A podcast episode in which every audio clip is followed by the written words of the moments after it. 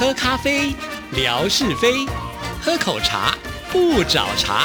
身心放轻松，烦恼自然空。央广即时通，互动更畅通。亲爱的听众朋友，大家好，欢迎收听今天的央广即时通，我是谭志毅。在今天的节目里呢，我们要来回复信件啊。首先要来看的就是乐祥的来信。你好，这一节，本周纯哥来到了节目当中，介绍了广播节的特别活动啊。这封信呢，他是在三月二十七号的时候所写来的。他说之前呢，他没有听过有广播节这个特殊的节日，所以早上呢，也特别的上网收听了纯哥还有文心姐一起。制作的生动广播史世纪大会师的联播节目真的很精彩。原来全台湾有那么多的广播电台啊！根据纯哥和文心姐的介绍，原来台湾第一次的广播放送是在一九二一年在基隆东会堂啊，由当时的日治时代的台湾总督府推动的，比中央广播电台成立的时间一九二八年还要早呢。广播在台湾百年历史发展进程当中扮演了非常重要的角色，广播也推动了台湾流行音乐的发展，将来广播一定会继续的发挥作用。这次的节目当中也有听到冠佑哥的声音，这次冠佑哥也是友情画刀相助吧，很喜欢这样的联播节目。感谢纯哥和文心姐推荐，广大听众朋友可以在央广的脸书粉丝页上来收听哦。好的，这就是呢乐祥啊，听了我们广播节的特别制作的这个十五分钟啊，生动广播史世纪大会师。虽然短短的十五分钟，听众朋友你们可能很难想象。他们花了多长的时间在筹备、在找资料啊？我们做广播的人都会觉得，其实一个广播节目的时间越短，它是越难呈现的啊。因为很多东西我们要讲，更何况呢是将近一百年的历史，我们要挤在十五分钟之内，你知道那个取舍就是非常非常的不容易啊。上次存哥来到我们节目当中的时候，你也特别提到，呃，他们是采用这个二十年一个阶段呢，来为听众朋友呢做这个重。点的介绍哈，那其实呃，这个里面还有一个非常重要的呃角色，那就是维珍哈。那维珍他的文笔是很不错的，而且呢，之前他也曾经帮这个广播金钟奖的颁奖典礼呢，也写过类似的这种文稿啊。所以这次呢，他再度的操刀，然后呢，把这些重要的历史需要呢呈现出来的部分，把它这个撰稿下来了啊。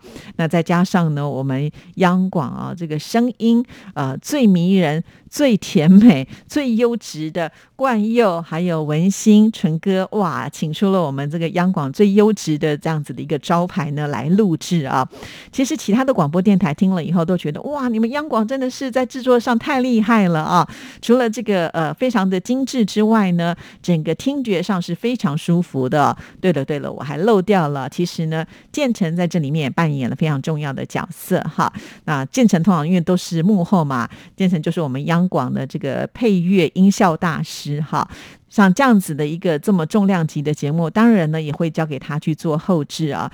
这前面的这个剪辑的部分呢，据说都是文心啊，他真的是有一点不眠不休的剪哈，因为他怎么剪都发现时间还是过长，所以呢必须到最后他们呃要这个呃去无存精啊，这个也是一件非常困难的事情。像志毅以前也做过五分钟的这种单元节目，真的是很不容易啊，因为你也觉得这句话是精华，那句话也很重要，所以在取舍上呢，通常都是花最多时间的。虽然它只有短短的十五分钟，真的是。集结了呃，我们央广很多优秀的同仁，还有一些新进的同仁呢，他们要去负责找资料，所以这算是一个团队合作的精神。再加上呢，有些声音的部分，我们都是要取得版权哈，所以在这个过程里面，呃，花了很多的心思。那制作出来之后呢，很多听众朋友听了都非常的喜欢跟满意啊。好，那也谢谢乐祥的这个介绍，让我今天有机会呢，能够在这里再跟听众朋友补充说明哈。好，那我们再来看下一段。本周志平哥在节目当中说到他和太太相遇的故事，原来他们是在补习班上认识的，好浪漫哦！很喜欢志平哥在节目当中分享他自己的故事。我也这么觉得。有的时候我都觉得志平他的这个个人的故事呢，可能比我们的世界的奇闻异事还要来得更精彩。其实。呃，我想最主要的原因应该是志平啊，他真的就是这么的可爱，他常常不吝啬，就是把自己当做呃这个比较诙谐或者是丑角的部分呢展现出来。那他也呢毫不吝啬的会分享他自己觉得有趣的这个点点滴滴。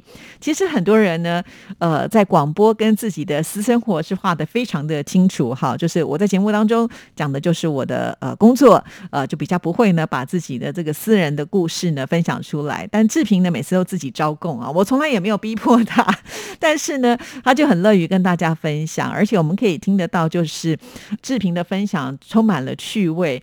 跟温馨还有甜蜜啊，这点我真的是很佩服。呃，志平就像听众朋友说，为什么志平看起来永远这么的年轻？主要我觉得就是他的心境非常的快乐。听众朋友应该也可以感受得到，就是呃，我觉得志平他们的这个家庭啊，非常的和睦。呃，尤其他们的兴趣都差不多嘛。其实我们也可以感受到好几次呢，志平在我们节目的这个空中厨房呃推荐的这些美食啊，应该。严格来讲，是他们家一起动手做的哈，往往呢都是他的儿子呢，就是会点菜。点了以后呢，志平他不一定会做，可是志平不会因为说自己没做过，然后呢就不做，他反倒是呢会到网络上去搜寻很多的资料，毕竟呢是这个新闻人嘛，哈，这个找资料是一定很厉害的。然后呢，他看过各家的精华之后呢，再来决定怎么样符合他们家自己喜欢的口味啊。再加上呢，他们还会一起去超级市场来买这些呃准备的材料，回家的时候呢，在家人一起动手做哈。其实。这个都是凝聚。啊，就是亲子之间的关系，夫妻之间的关系。所以，我上次在节目当中有提到说，呃，也许哪天可以请呃志平呢来谈谈这个家庭的婚姻经营哈。真的，我觉得他这一块做的非常非常的好。甚至呢，他说他在教会也上过课哈，就是要说好话给另外一半听。也许我们会觉得另外一半应该就是我们最熟悉的人呐，他早就知道我的心意呀，我何必要去说那些肉麻的话，或者是我根本说不。出口对这个很难哈。那志平呢，就是跟他的老婆在教会上了这样子的一个课程之后呢，就发现呢，他们很有勇气的拉着对方的手，把这些我们觉得听起来好像肉麻恶心的话说出。那可是这个说出之后，果然达到了一定的效果哈。你看他们的夫妻呃感情是这么的好，呃就像是这个平安是福写来的这个夏嫂眼中的宝，那就是夏志平啊，真的。我想志平结婚应该有超过二十年的时间了，毕竟他的小孩都已经快要大学毕业了。那可想而知，就是呃，虽然经历了这么长的时间，夫妻的感情还可以维持这么好，那可见呢，他们在这一块呢是努力有成的，很棒的啊。所以在未来，我也会鼓励夏志平能够多多的分享这一块哦。好，那我们再来看乐祥的这一封信件。本周新唱台湾颂的节目，听到了邓丽君的《夜来香》，银霞的《兰花草》，潘越云的《野百合也有春天》，周华健的《花心》，梅艳芳的《女人花》等等歌曲，都很喜欢这些歌。其中我也很爱孟庭苇所演唱的版本的《野百合也有春天》。另外，过去听到张清芳的《雨夜花》，也是给我留下了深刻的印象。春天百花争艳，生机勃勃。祝广大的听众朋友在美好的春天开心如意每一天。好的，谢谢乐祥啊。每个礼拜呢，在念他的信件的时候呢，总是他都会提到新唱台湾颂这个节目，我就觉得很开心哈。因为我的听众朋友大部分可能都会把呃这个听节目的重点放在就是央广即时通哈。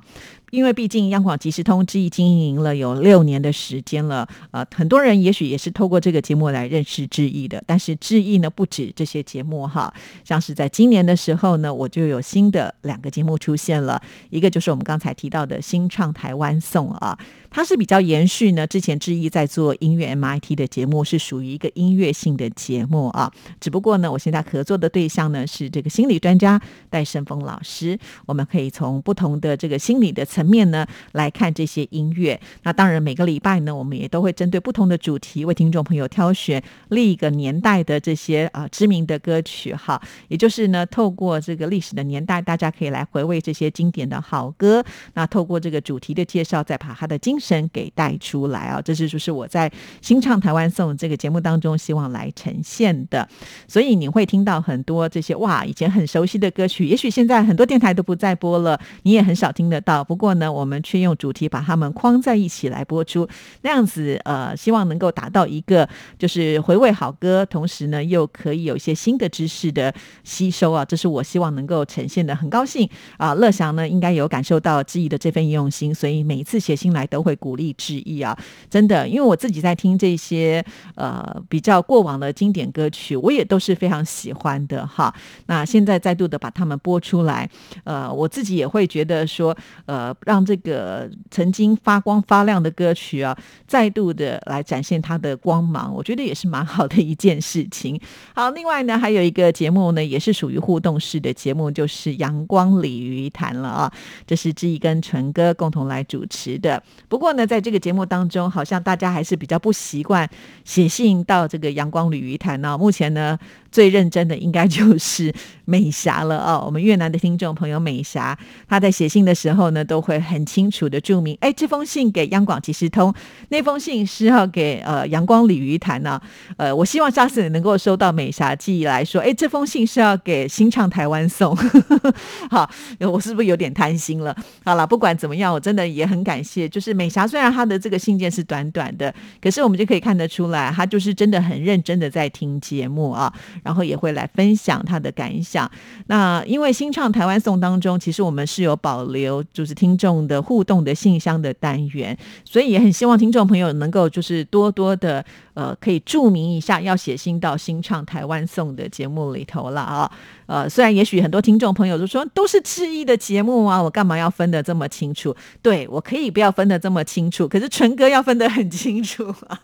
纯哥总不能说，哎，那个呃，央广即时通的节目我的信要算在我的阳光鲤鱼潭里头啊，好像也不可以直接这样嘛啊。所以如果听众朋友觉得，哎，阳光鲤鱼潭你也很喜欢，你也想要给我们一点鼓励，甚至呢，给呃，就是呢，好不容易在跨回跟志毅共同主持节目的纯哥。呃，更大的鼓励的话，那就真的应该要写信来哈。所以呃，欢迎听众朋友也是可以透过志毅的微博啦，呃，私讯写信是很方便的，不然你就通过 email 啊。但是呢，如果你在上面多注明了给新唱台湾颂，那我想纯哥应该会蛮开心的哈。因为我们每个月也都要做这个数据统计啊，总不能新唱台湾颂就只有美霞一个人写信来哈，这样子我们也会觉得有点怪怪的啦哈。所以再次的提醒所有的。听众朋友，真的是很希望大家能够多给我们一些互动啊，那我们也才会知道呢。尤其是新的节目，我们要如何制作，能够更符合听众朋友喜欢的方向，这个对我们来讲是蛮重要。尤其是新的节目了哈，所以再一次的，请所有的听众朋友，对于写信这件事情，千万不要吝啬哈。想想看，有多久没有写信到节目当中来了？如果呢，你希望给我们加油打气的话呢，就麻烦啊，这个传一封。信件过来，我想这个对我们做节目的人来讲，不只是很大的鼓励，对我们节目的内容来讲呢，也绝对是大大的丰富了哈。所以再一次的提醒大家，好的，接下来呢，我要来回复美霞的信件啊，亲爱的志毅姐您好，我公司现在已经正常上班了，也不用再核酸检测，但是偶尔呢，还是有人会染疫的。如果感觉自己身体不舒服，就要自己去检测。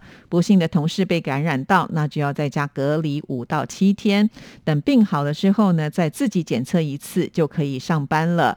现在公司的员工都已经打了第三剂的疫苗，所以抵抗力也提高很多，接触染疫的风风险也降低了，不像刚刚开始的时候那么的害怕紧张了。